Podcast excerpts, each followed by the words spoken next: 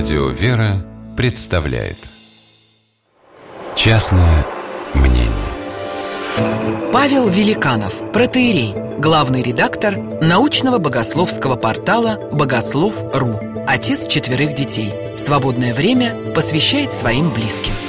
Частное мнение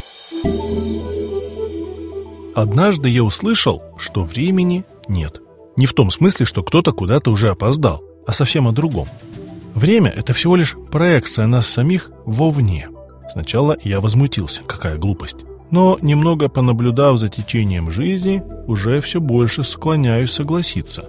Как по-разному может протекать время. Вот ты сидишь в своем кабинете на скучной работе с восьми и до пяти, маешься. Ждешь, когда же наконец-то стрелки передвинутся хотя бы к четырем, чтобы начинать собираться. А оно, словно назло, еле-еле ползет. Тяжко, вязко, нехотя. Ропщешь и ругаешь себя. Да зачем вся эта работа нужна? Одно мучение. А вот ты в самой круговерте событий, словно внутри бурлящего потока.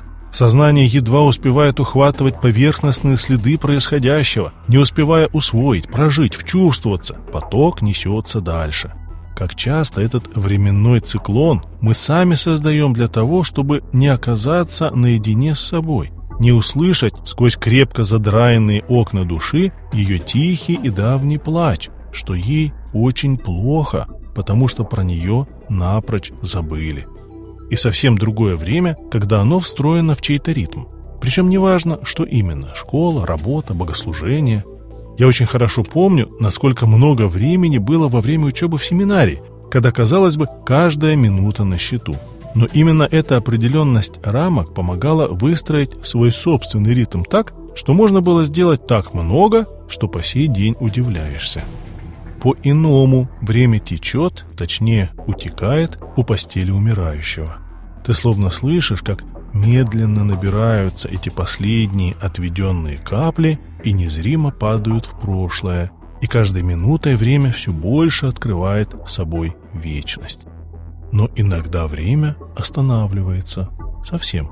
Особенно ясно это ощущается на Афоне, когда ты неведомым образом вплетаешься в это монашеское неусыпное предстояние Богу, и в душу не сходит мир и покой Божий, где времени совсем уже нет.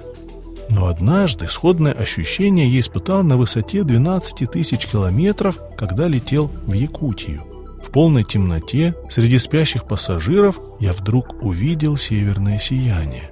Нет, оно не было цветным, оно было серо-белым, но эта игра оттенков серого и бесконечных форм была настолько завораживающей, что ты словно проваливался из мучительно долгого полета в какое-то торжество вневременности и надмирности, где бессмысленно задавать вопросы о целесообразности и эффективности, где есть только Бог, ты и такой дивно сотворенный им мир, где никто никуда не спешит, потому что у всего есть свое время.